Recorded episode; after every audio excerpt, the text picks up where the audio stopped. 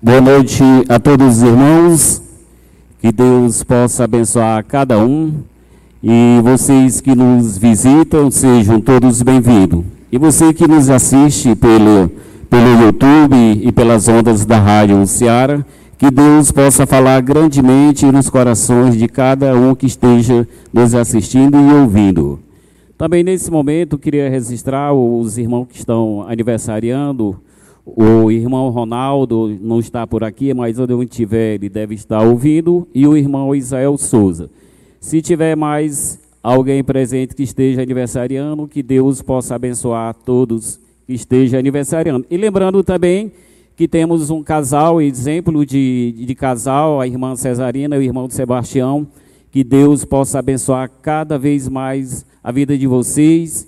E, e nós temos, como casados, o exemplo de vocês. Completar 66 anos casado, isso é uma benção, isso é uma dádiva de Deus.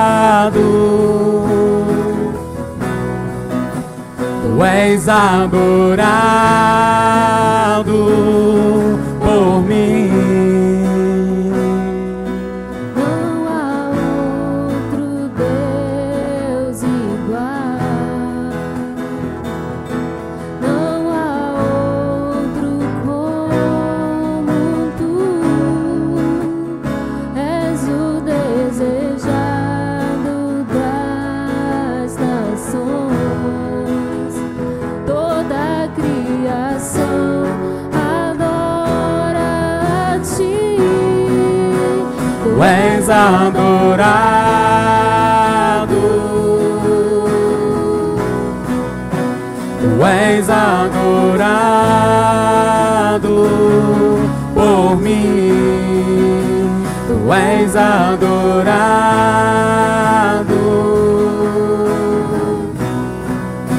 tu és adorado por mim. Toda criação te adora, todas as nações se prostram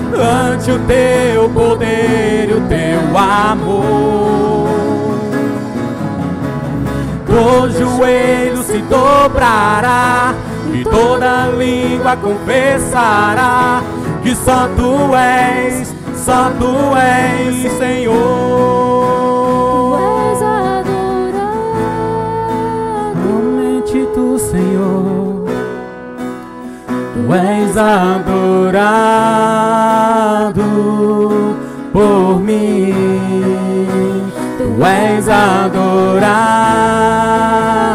ó Senhor, tu és, tu és adorado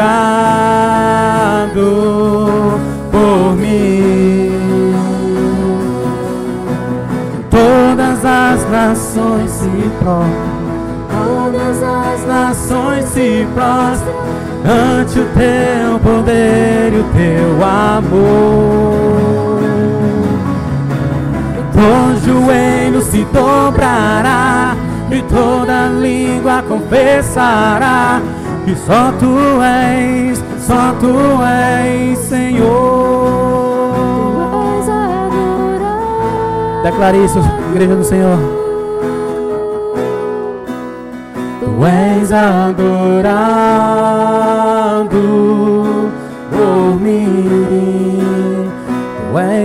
adorado, ó Senhor, tu és. Tu és adorado por mim. Vamos orar pela palavra. Querido Deus, ó Pai, nesse momento, ó Pai, vai ser ministrada a tua palavra pelo pastor Egberto, que o possa falar através do teu servo aquilo que nós precisamos ouvir nessa noite, ó Pai. Que ao sair aqui do templo, possamos sair edificado e fortalecido como uma águia, Pai. É, proteja cada um que esteja também nos ouvindo é, pela Rádio Ceará, também pelo YouTube, que o Senhor possa falar grandemente em cada coração. Sabemos que há muitas pessoas necessitadas de Ti, ó Pai. Mas vamos à procura dessas pessoas, ó Pai. Sabemos que nós temos essa missão do ID, pregar o Evangelho até toda criatura, para um dia nós, todos nós, termos um encontro real com o Senhor. Nós te agradecemos em nome de Cristo. Amém. Muito obrigado, irmão Capistrano. Boa noite a todos. Saúde a todos com a graça, com a paz do nosso Senhor Jesus Cristo. Amém. Muito bom ver cada um dos irmãos aqui nessa noite prontos. Obrigado, Israel. A louvarmos a Deus, exaltarmos o seu santo nome. E também é muito bom ter muitas pessoas nos visitando nessa noite para estar juntos conosco aqui. Nosso propósito é esse, não é outro senão exaltarmos a Jesus, Rei dos Reis, Senhor dos Senhores, e ah, que você possa ser desafiado pelo próprio Deus a se voltar para Ele, reconhecendo a Jesus como quem Ele é, Rei, Senhor, Salvador. Ah, nós também louvamos a Deus pelas vidas dos que estão conosco, pelas ondas da Rádio Ceará e também pelos canais das lives do YouTube, do Facebook. Muito bom ter você conosco também. Nós ah, temos estado em uma jornada nas sete cartas da igreja da Ásia Menor, o qual Jesus, ah, por meio do seu servo João, escreve aquelas igrejas. E nós estaremos hoje dando início ao capítulo 3. Então, convido você a abrir sua Bíblia no livro de Apocalipse, é o último livro da Bíblia. Nós vamos ver no capítulo 3. Hoje, sobre as palavras de Jesus à igreja em Sardes.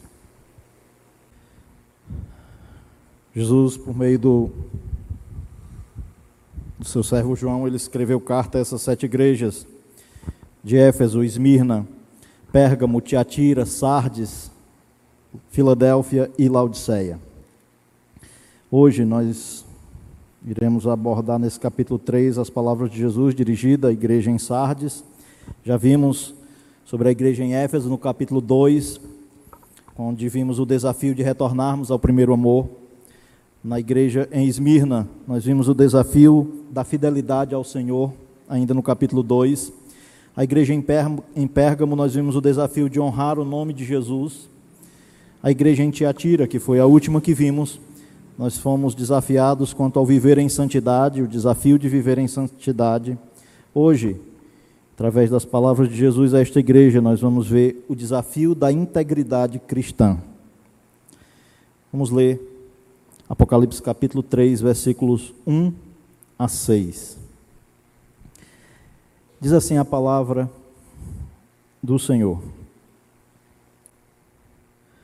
Ao anjo da igreja em Sardes escreve: Estas coisas diz aquele que tem os sete Espíritos de Deus e as sete estrelas.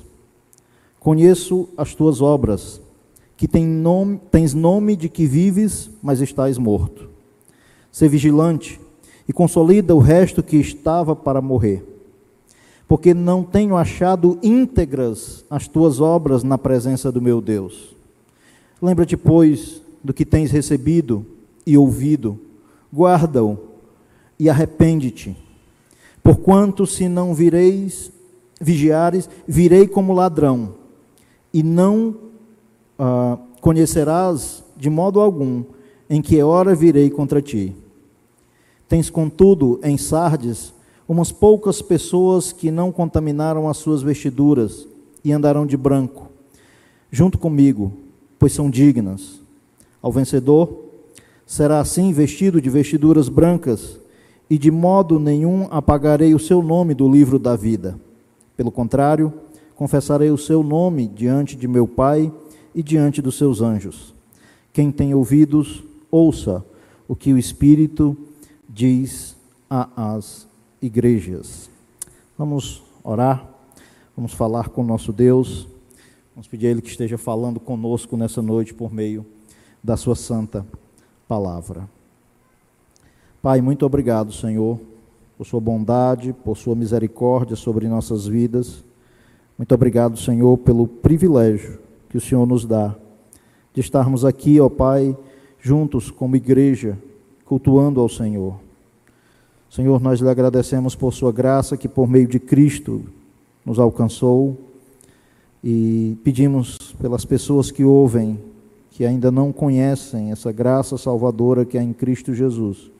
Que o Senhor possa também desafiar estes corações, para que estes reconheçam sua condição de pecadores e possam também se voltar para o Senhor, colocando sua fé no único Salvador, a pessoa do Senhor Jesus Cristo. Senhor, que o Senhor esteja nos desafiando nessa noite, falando ao nosso coração como lhe apraz, e a cada um a quem a sua palavra chegar que ela possa agir poderosamente por meio do seu Santo Espírito agindo em nós. É o que eu lhe peço e lhe agradeço. Em nome de Jesus. Amém. Amém. No campo da existência humana, nós estamos numa fase ou num momento da história onde temos internet, aonde estamos numa, num ponto da história onde tem as redes sociais.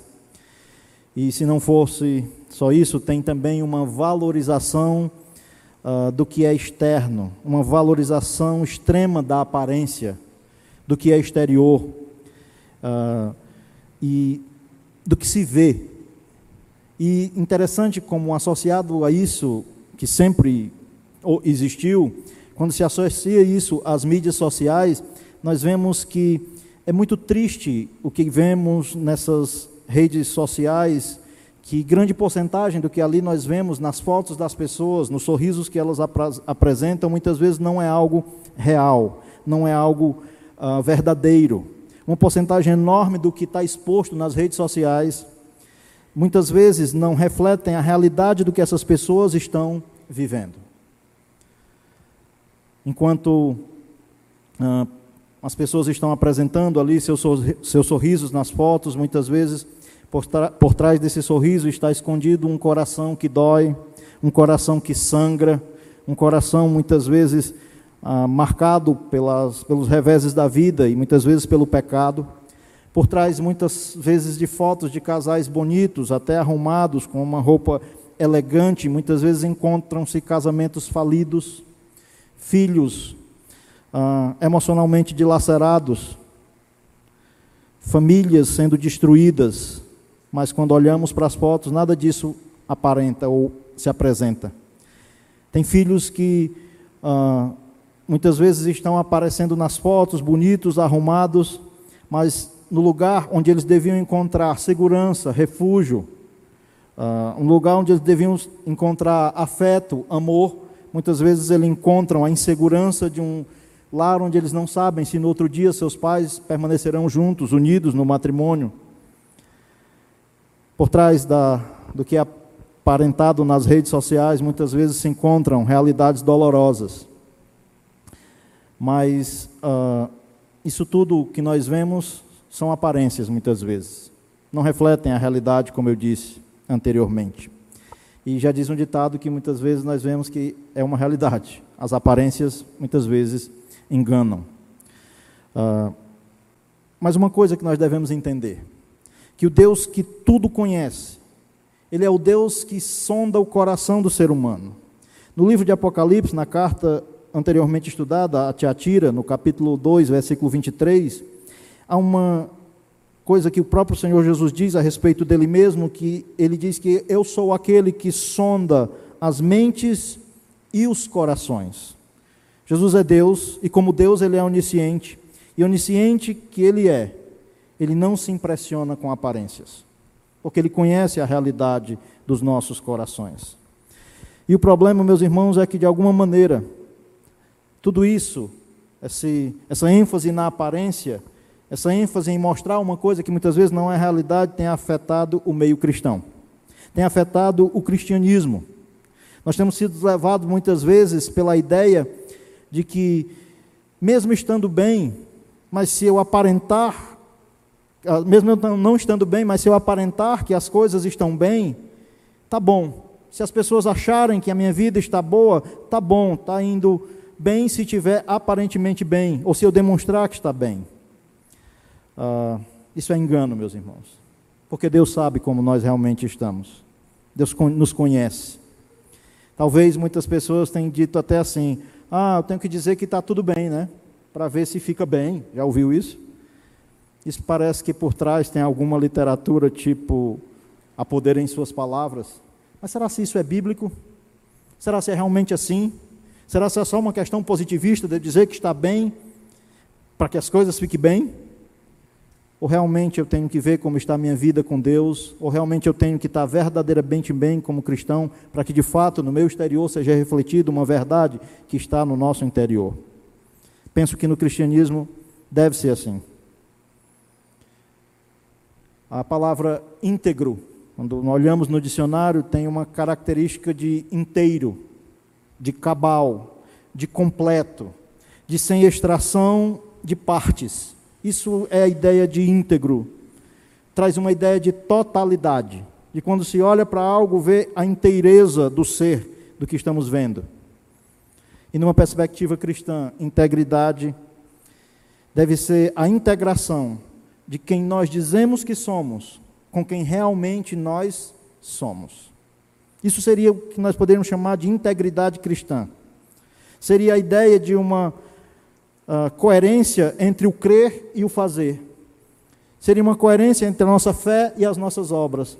Entre as nossas palavras e a nossa prática. Entre a, entre a nossa ortodoxia e a nossa ortopraxia. Isso seria ser integridade cristã. Para que não haja o que muitas vezes há na vida de muitas pessoas crise de identidade. Pessoas que dizem crer de um jeito, mas acabam vivendo de outro. Dizem ser cristãos, mas acabam não vivendo uma vida condigna com a fé ao Cristo que ele abraçou. Aparências, eu repito. Jesus não se impressiona com elas, pois ele conhece. E é diante disso que Jesus desafia através das suas palavras, por meio do seu servo João, João, a essa igreja em Sardes. Ele desafia essa igreja a justamente isso, a uma vida de integridade diante dele. A um viver de acordo com quem nós somos em Cristo Jesus. A um viver que reflita a glória de Deus. A sermos verdadeiros cristãos. A sermos pessoas que vivem em integridade e em sinceridade a não sermos hipócritas. É isso que Jesus desafia essa igreja. E é isso que Deus, por meio da Sua palavra, deve nos desafiar nessa noite. Jesus apresenta, por meio das Suas palavras, através do seu servo João, verdades importantes para essa igreja e que são também importantes para nós como igreja nos dias de hoje. A primeira coisa que Jesus faz, ele apresenta quem ele é. Olha o que diz o versículo 1 o anjo da igreja em Sardes escreve: Estas coisas diz aquele que tem os sete Espíritos de Deus e as sete estrelas. Conheço as tuas obras, que tem nomes, nome de que vives, mas estás morto. Nós já vimos que o anjo da igreja é o líder, o presbítero, o pastor daquela igreja, a quem Jesus vai transmitir a, a ele a mensagem que deve ser dirigida à igreja ao qual as palavras são endereçadas. Mas vimos também que Jesus apresenta em cada um, a cada uma dessas igrejas, ele apresenta características da pessoa dele, o qual essa igreja necessita. E aqui, Jesus vai falar a respeito dele mesmo, que ele é aquele que possui duas coisas. Olha o que diz. Ele diz que ele possui os sete espíritos e as sete estrelas. Ele é aquele que tem. E essa expressão tem é aquele que possui, é aquele que é o dono. Ele diz: Estas coisas diz aquele que tem os sete espíritos e as sete estrelas. Os sete espíritos, né? A que se refere? Aqui, ah, o sete, ele sempre trouxe para os leitores ali que estariam vendo a ideia de número da perfeição. E assim, Jesus, por meio de João, ele se refere com esse termo à plenitude do Espírito Santo. O Espírito Santo que é dado à igreja tanto de maneira individual ao cristão, aquele que colocou sua fé em Cristo, como ele é dado à igreja de maneira coletiva, a eclesia. Tudo que nós necessitamos da parte de Deus para glorificar a Ele, nós já temos. Tudo. Deus já nos deu o seu Santo Espírito para habitar nos seus, na sua igreja. Tanto de maneira pessoal, Ele nos dá tudo que nós precisamos através do seu Espírito habitando em nós, ao próprio Deus habitando em nós. Aqui a ideia uh, dos sete espíritos, talvez faça uma correlação com o que está lá em Isaías capítulo 11, versículos 1 e 2. Eu quero que você folheie para lá. Isaías capítulo 11, versículo 1 e 2, porque traz a ideia disso, da, da inteireza do Espírito, os sete Espíritos como tendo plenitude do Espírito, mas do Espírito que, conforme Isaías no capítulo 11, ele possui um ministério cétuplo, por assim dizer. Isaías, no capítulo 11, faz uma profecia. Dentro dessa profecia, nós podemos ver a respeito do Espírito Santo isso, essas sete características a respeito do Espírito. Isaías 11, versículo 1 diz: Do tronco, do tronco de Jessé sairá um rebento, e das suas raízes um renovo. Repousará sobre ele Aí olhe bem isso. O Espírito. E o Espírito, ele vai dizer que é o Espírito do Senhor, o Espírito de sabedoria, de entendimento, de conselho, de fortaleza, de conhecimento e de temor do Senhor. Ao Espírito ele dá essas características, sete características, que é o Espírito de Deus, o Espírito do Senhor, de sabedoria, dois, de entendimento, três, de conselho, quatro, de fortaleza, cinco, de conhecimento 6 e do temor do Senhor 7. Parece que quando Jesus está falando, ele está falando da plenitude do Espírito ao qual ele concedeu à sua igreja, do Espírito que ao qual quando ele concede com, ah, para trazer a habitação do próprio Deus ao seu povo, ele deu a ele, a este por meio do seu Santo Espírito tudo o que este povo precisa para um viver que glorifique a ele, tanto de maneira individual quanto de maneira coletiva. Deus nos deu o seu Santo Espírito. Jesus não nos deixou órfãos, meus irmãos. Ele não nos deixou desamparados. O próprio Deus habita em nós por meio do seu Santo Espírito. Por isso, Paulo, quando ele escreve à igreja de Corinto, na primeira carta, no capítulo 3, versículo 15, ele diz: Não sabeis que sois santuários de Deus e que o Espírito de Deus habita em vós? Quando Cristo vem e realiza tão grande obra de salvação, ele morre naquela cruz para redimir os pecadores, mas ele ressuscita, sobe aos céus e ele promete o Espírito Santo. E ele promete o Espírito Santo agora para vir de maneira definitiva habitar nos cristãos. Atos capítulo 2 vai mostrar isso. Esse novo tempo da história relativo às igrejas, ao qual Deus deu o que ele diz aqui, o que Jesus aborda como sete espíritos, é falando da pessoa do próprio Espírito que com isto concede à sua, sua igreja, o seu povo, tudo o que seu povo precisa para um viver íntegro, para um viver que glorifique a Deus. As sete estrelas, Nós já sabemos por meio de Apocalipse capítulo 1, vamos voltar para lá para o livro de Apocalipse, no capítulo 1, a quem se refere?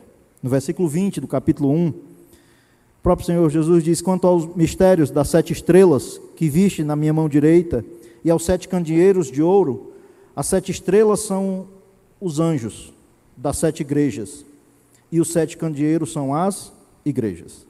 As sete estrelas são os anjos, ao qual nós já sabemos que os anjos são os pastores, os presbíteros, os líderes da igreja, a quem Deus deu estes à igreja para cuidar do rebanho que é dele.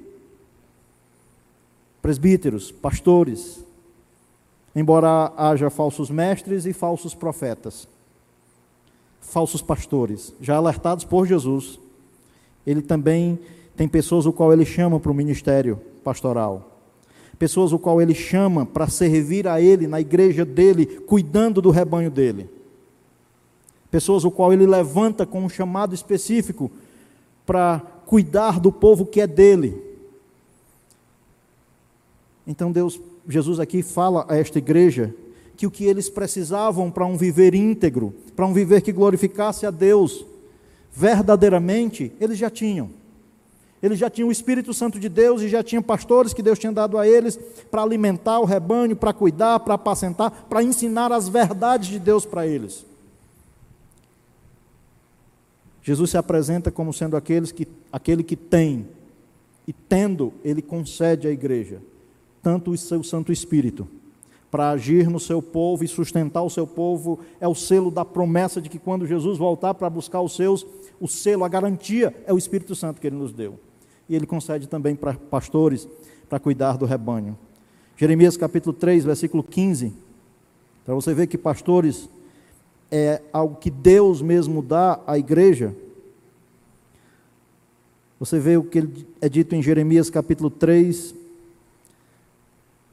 versículo 15, ainda num conceito veterotestamentário, quando ele diz: Dar-vos-ei pastores segundo o meu coração que vos apacentem com conhecimento e com inteligência. A ideia de dar-vos-eis é porque ele é que é o dono e ele é quem dá pessoas para cuidar do povo dele, do rebanho dele. E é isso que Jesus diz a essa igreja. Eu tenho, eu sou aquele que tem, eu sou aquele que possuo tanto as sete estrelas ou o Santo Espírito, quanto também as sete, as sete estrelas, pastores, líderes, pessoas para cuidar do rebanho dele, e isso ele presenteia, ele dá à igreja. É bem verdade que alguns pastores vêm meio deformados, né? Pecadores. Mas a ideia é que são manifestações do cuidado de Deus. São manifestações da graça de Deus. Então Jesus deu à sua igreja o seu Santo Espírito e pastores, presbíteros, como manifestação do seu amor e do seu cuidado com a sua igreja. E Jesus se apresenta assim como aquele que tem, que é o dono e que concede à igreja tudo o que ela precisa para um viver que glorifique a Ele. Então Jesus é aquele que uh, tem os sete espíritos ou o seu Santo Espírito, ele é aquele que tem, possui as sete estrelas e concede por meio de graças isso às igrejas dele como manifestação do seu cuidado, mas é, ele é aquele que conhece. Ele diz: estas coisas diz aquele que tem os sete Espíritos de Deus e as sete estrelas. Eu conheço as tuas obras, que tem nome de que, vive, nome de que vives, mas estás morto. Nós já vimos que o termo conheço, ah, nas outras ah, cartas, fala da relação de Jesus com a sua igreja, do relacionamento profundo que ele tem com o seu povo. Mas observe que às vezes que Jesus usou para com as outras quatro igrejas anteriores, a expressão eu conheço, ela vinha sempre carregada de elogios, de aspectos positivos daquelas igrejas. Mas agora aqui com a igreja de Sardes é diferente. Nessa ocasião aqui, o Senhor Jesus vai trazer essa expressão eu conheço, mas ela vem com uma característica de repreensão para com aquela igreja. Ou seja, ao olhar para essa igreja, Jesus viu que eles aparentavam algo que não era real. Olha o que ele diz a respeito dela: Eu conheço as tuas obras, que tens nome de que vives, mas estás morto. Tem nome de que vives, mas estás morto. Irmãos, este aqui é um alerta muito pertinente para a igreja, em qualquer época. As palavras de Jesus aqui, quando ele olhou para aquela igreja em Sardes, era uma igreja que aparentava ser uma igreja que estava indo tudo bem, que tudo estava indo bem nos ministérios da igreja, que ela estava ativa, atuante.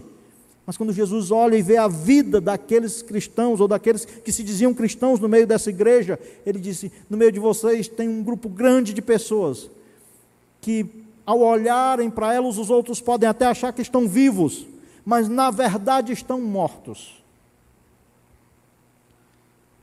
Irmãos, especialmente hoje, onde há uma ênfase no desempenho e na performance.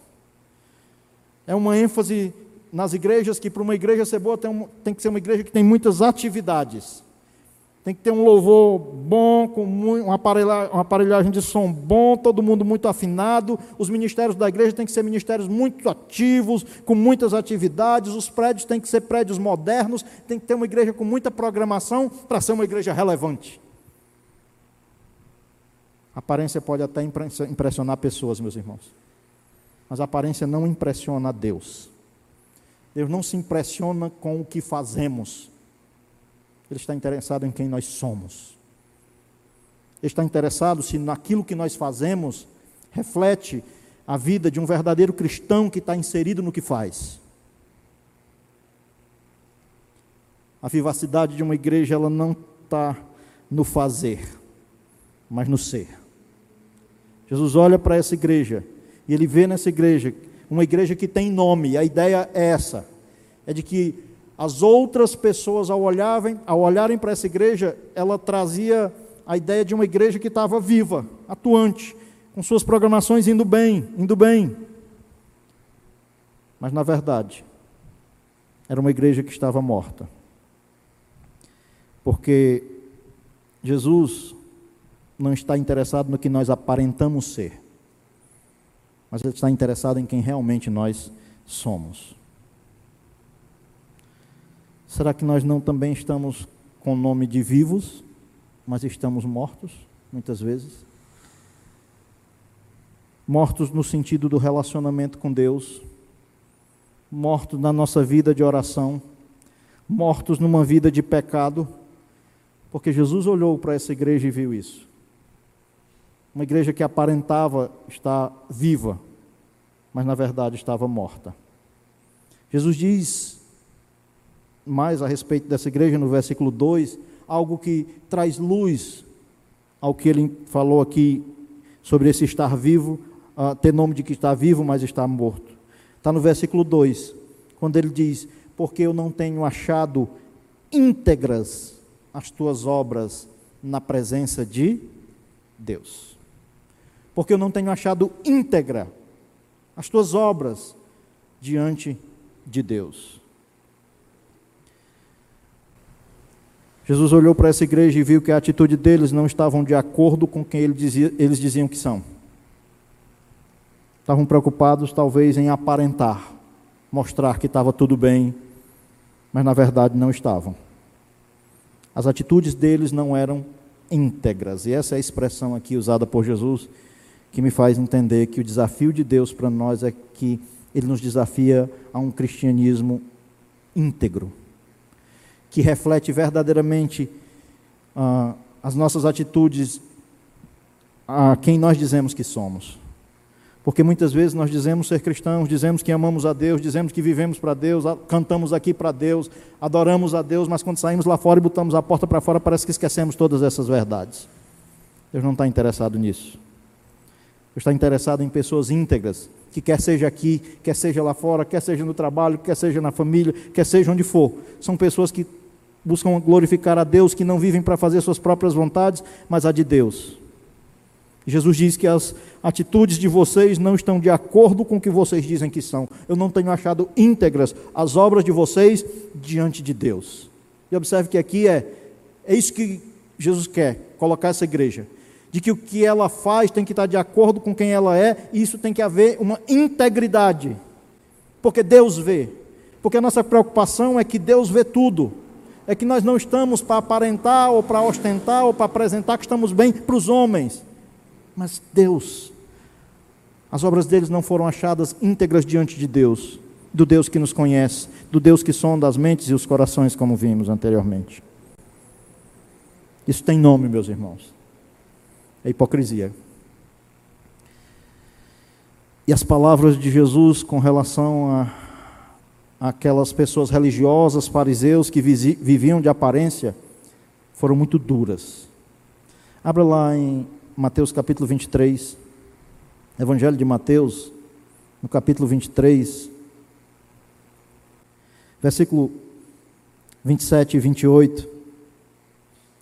Jesus diz assim: Ai de vós, escribas e fariseus, hipócritas, porque sois semelhantes aos sepulcros caiados, que por fora se mostram belos, mas interiormente estão cheios de ossos de mortos e de toda imundícia.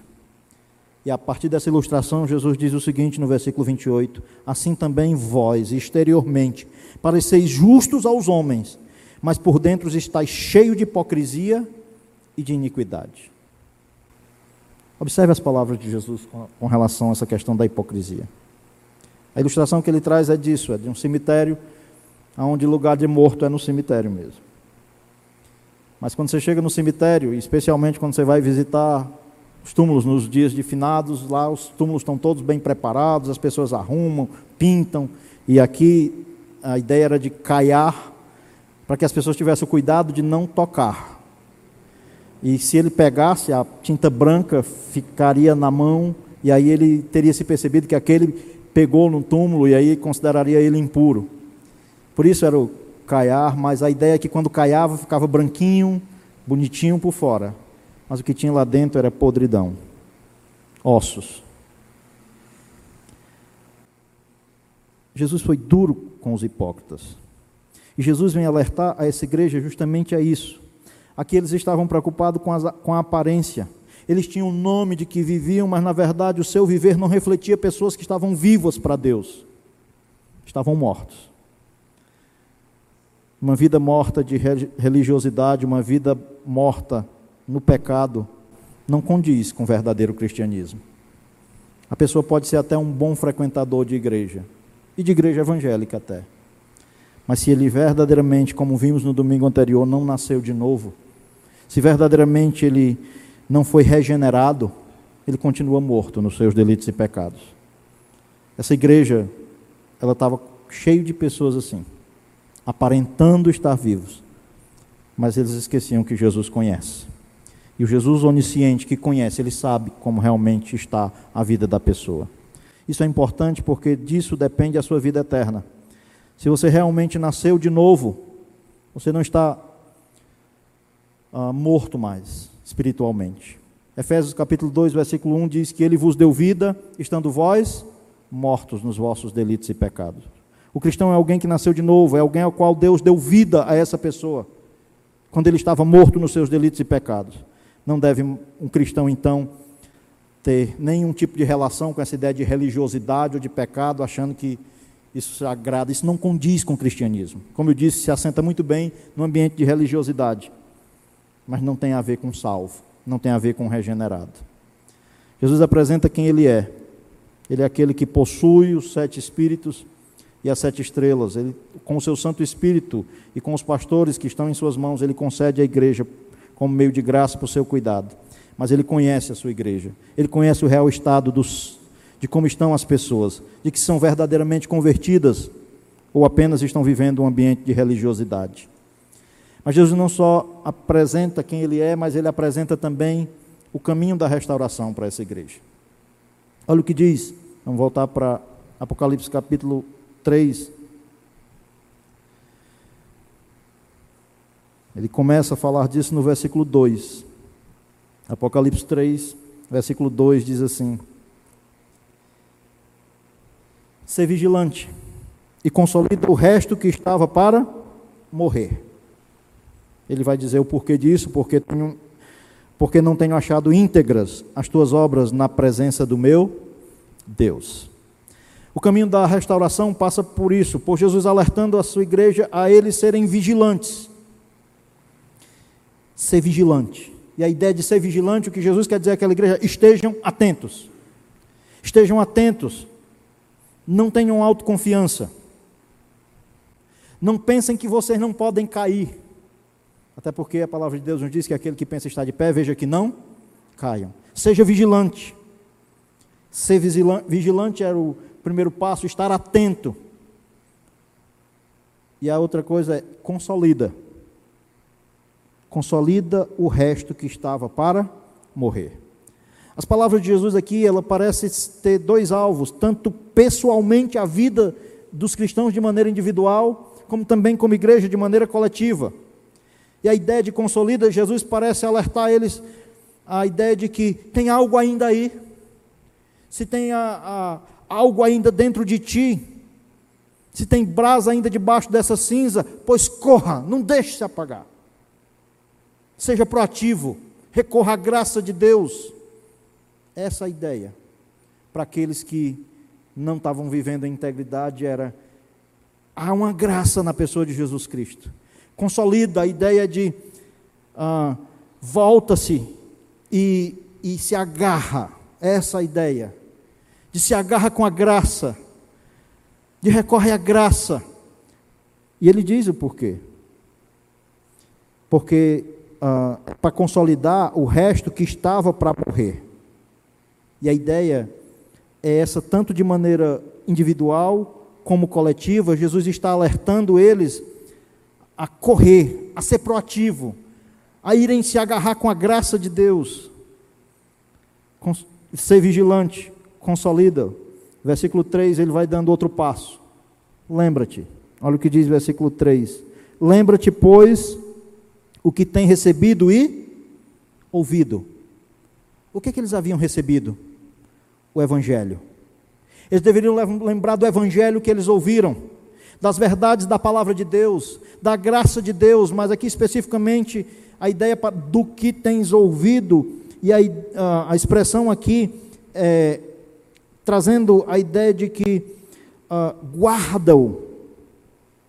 E olhe que as expressões são no, na ideia do masculino, e é assim mesmo, é o Evangelho, a palavra da verdade, o Evangelho da salvação, as palavras da graça de Deus que eles ouviram, eles deveriam lembrar disso e guardar isso. A ideia desse guardar é essa, é de se apegar a essas verdades, é se apegar a essas promessas da palavra de Deus. E aí ele vai dando o outro passo. Versículo 3: Lembra-te, pois, o que tem recebido ouvido, guardam e se arrepende. Arrepende-te. Irmão, sempre o arrependimento é a solução para o pecado. Quer seja para o perdido, que ainda não conhece a Deus, ou quer seja para o cristão que já conhece e está no pecado. Arrependimento. Essa é a solução de Deus. Arrependimento. Irmãos, não adianta viver de aparência. Porque a aparência ela expressa muitas vezes um pecado que está por trás dela, chamado orgulho. E o orgulho é terrível.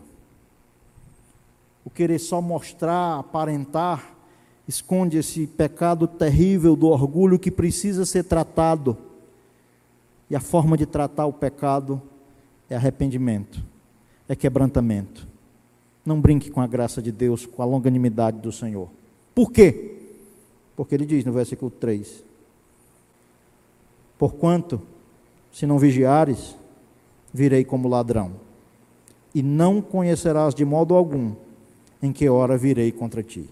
Sempre que a ideia de vinda de Jesus ligado com essa questão do ladrão, fala da ideia da questão repentina. Ele não está falando da segunda vinda dele. Ele está falando se aquelas pessoas não se arrependessem, ele viria contra elas e de certa forma a ideia é de que era quando eles não esperassem mesmo. Em algum momento Jesus viria tratar com eles. E tratou. Das sete igrejas da Ásia Menor, a igreja de Sardes foi a primeira das igrejas a ser extinta. Eles não se arrependeram. O caminho foi apresentado. Jesus apresentou o caminho da restauração, de vigilância, de se apegar, de se agarrar com a graça, com as verdades do Evangelho, de se lembrar dessas verdades, de se arrepender. Mas eles não fizeram isso. A graça de Deus sempre é manifesta. Quando nós achamos que Deus é um Deus duro, Ele é firme, Ele é justo, mas Ele sempre apresenta meios de graça. Mas as pessoas não querem se arrepender muitas vezes. Jesus apresenta quem Ele é, Jesus apresenta aqui o caminho da restauração para essa igreja que estava com esse problema da hipocrisia, de apresentar algo que não era, que não refletia o que verdadeiramente eles eram. Mas Jesus apresenta também promessa para os cristãos fiéis. A partir do versículo 4, ele diz: Tens, contudo, em Sardes, umas poucas pessoas que não se contaminaram com as suas vestiduras, e andaram de branco junto comigo, pois são dignas.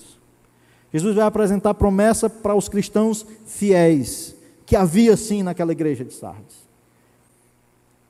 Tem joio sim, mas tem trigo.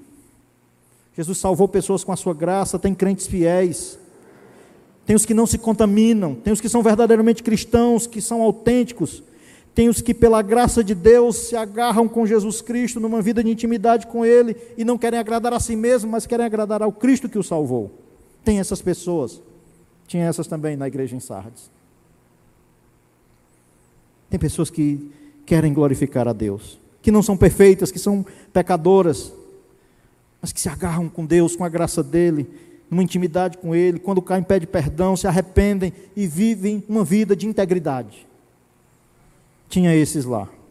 E as promessas de Jesus para estes é que as pessoas que não se contaminaram com as suas vestiduras andarão de branco junto comigo, porque são dignas. Não havia uma dignidade própria neles. Eles foram lavados e remidos pelo sangue do Cordeiro que morreu naquela cruz para trazer perdão para aqueles cristãos ali. E assim conosco também. Aqueles que lavaram suas vestiduras no sangue do Cordeiro, que creram no sacrifício de Jesus Cristo, que naquela cruz pagou o preço pelos seus pecados, estes são justificados, perdoados. E há uma promessa de que andarão com vestes brancas.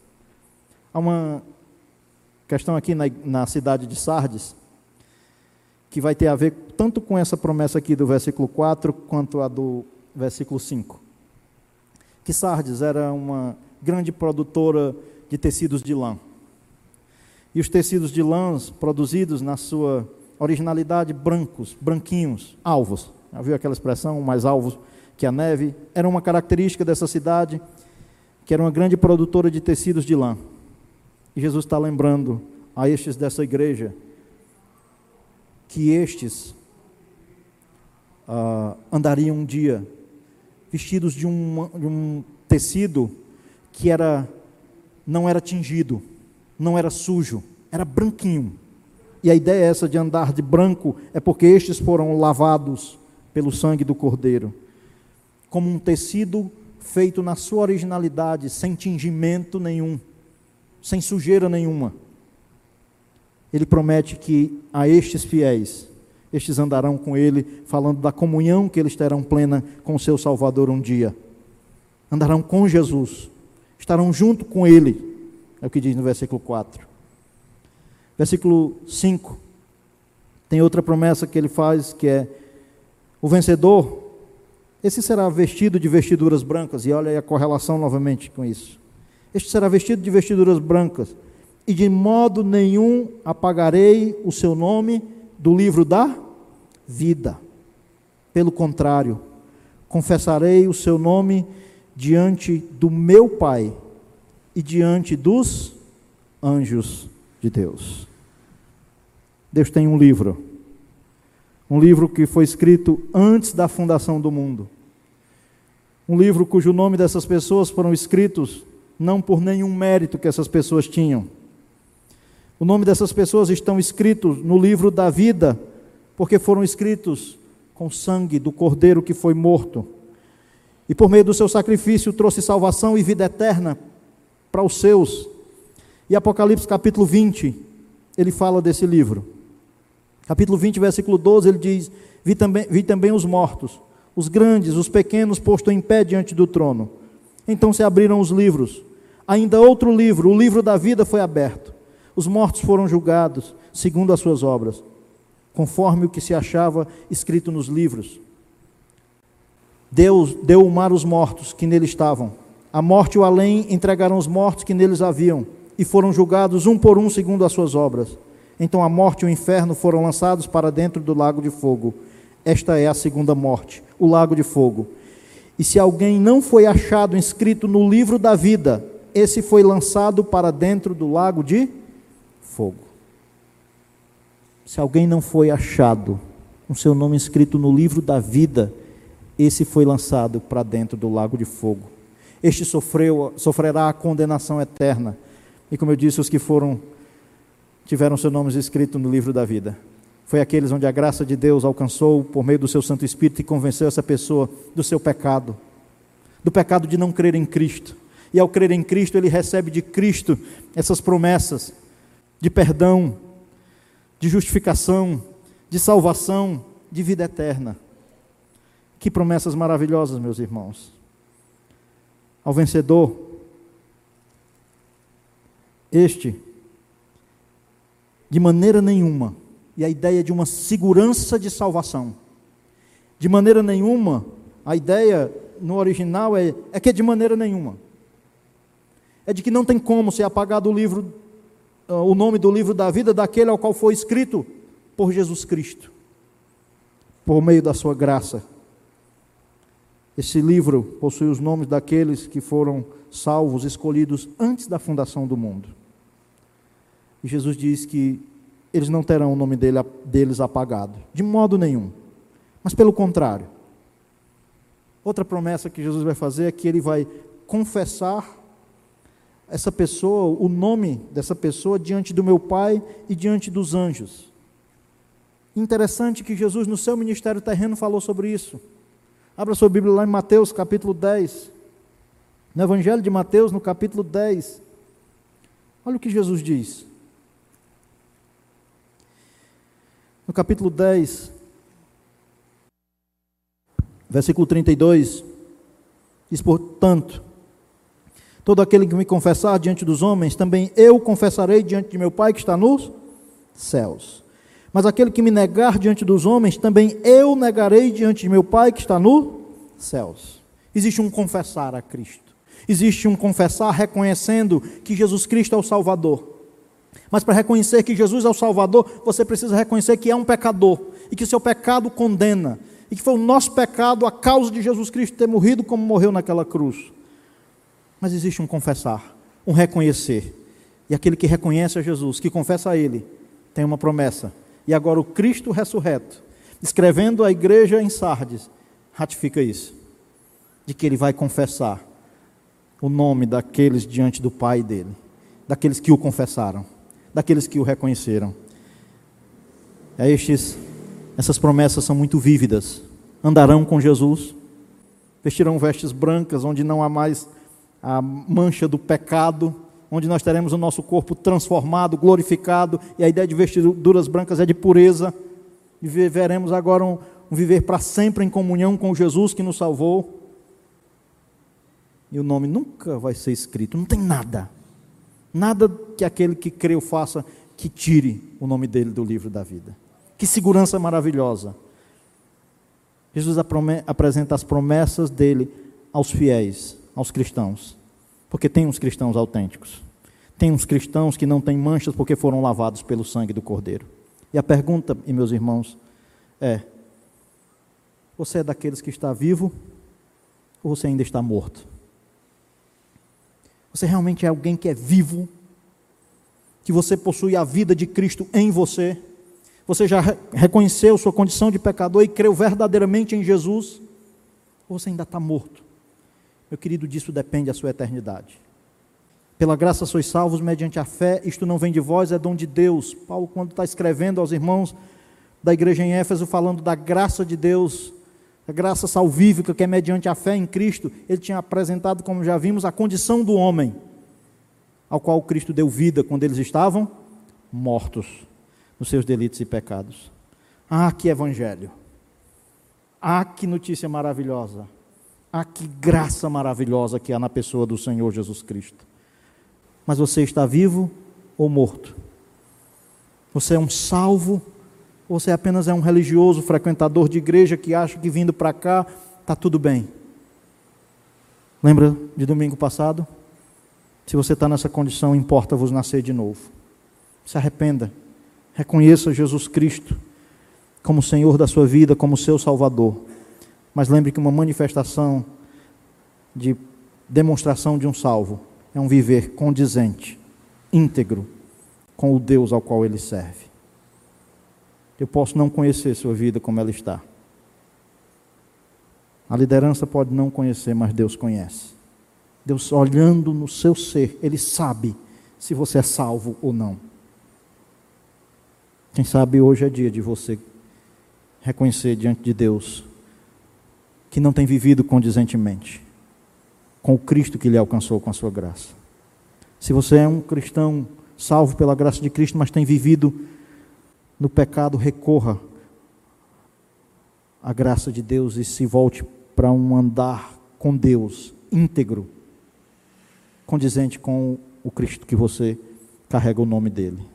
Mas se você ainda não creu, se você ainda reconhece que está morto nos seus delitos e pecados, creia em Jesus. Reconheça-o como Senhor da sua vida, para que você usufrua dessas lindas e maravilhosas promessas que ele traz, seguras para entregar ao vencedor, aqueles que ele conduzirá com sua graça até o dia onde ele levará esses para estarem para sempre com ele. Curva sua cabeça, vamos orar, vamos falar com Deus. O Jesus que se apresentou como quem ele é continua sendo o mesmo. O Jesus que apresenta o caminho da restauração continua sendo o mesmo.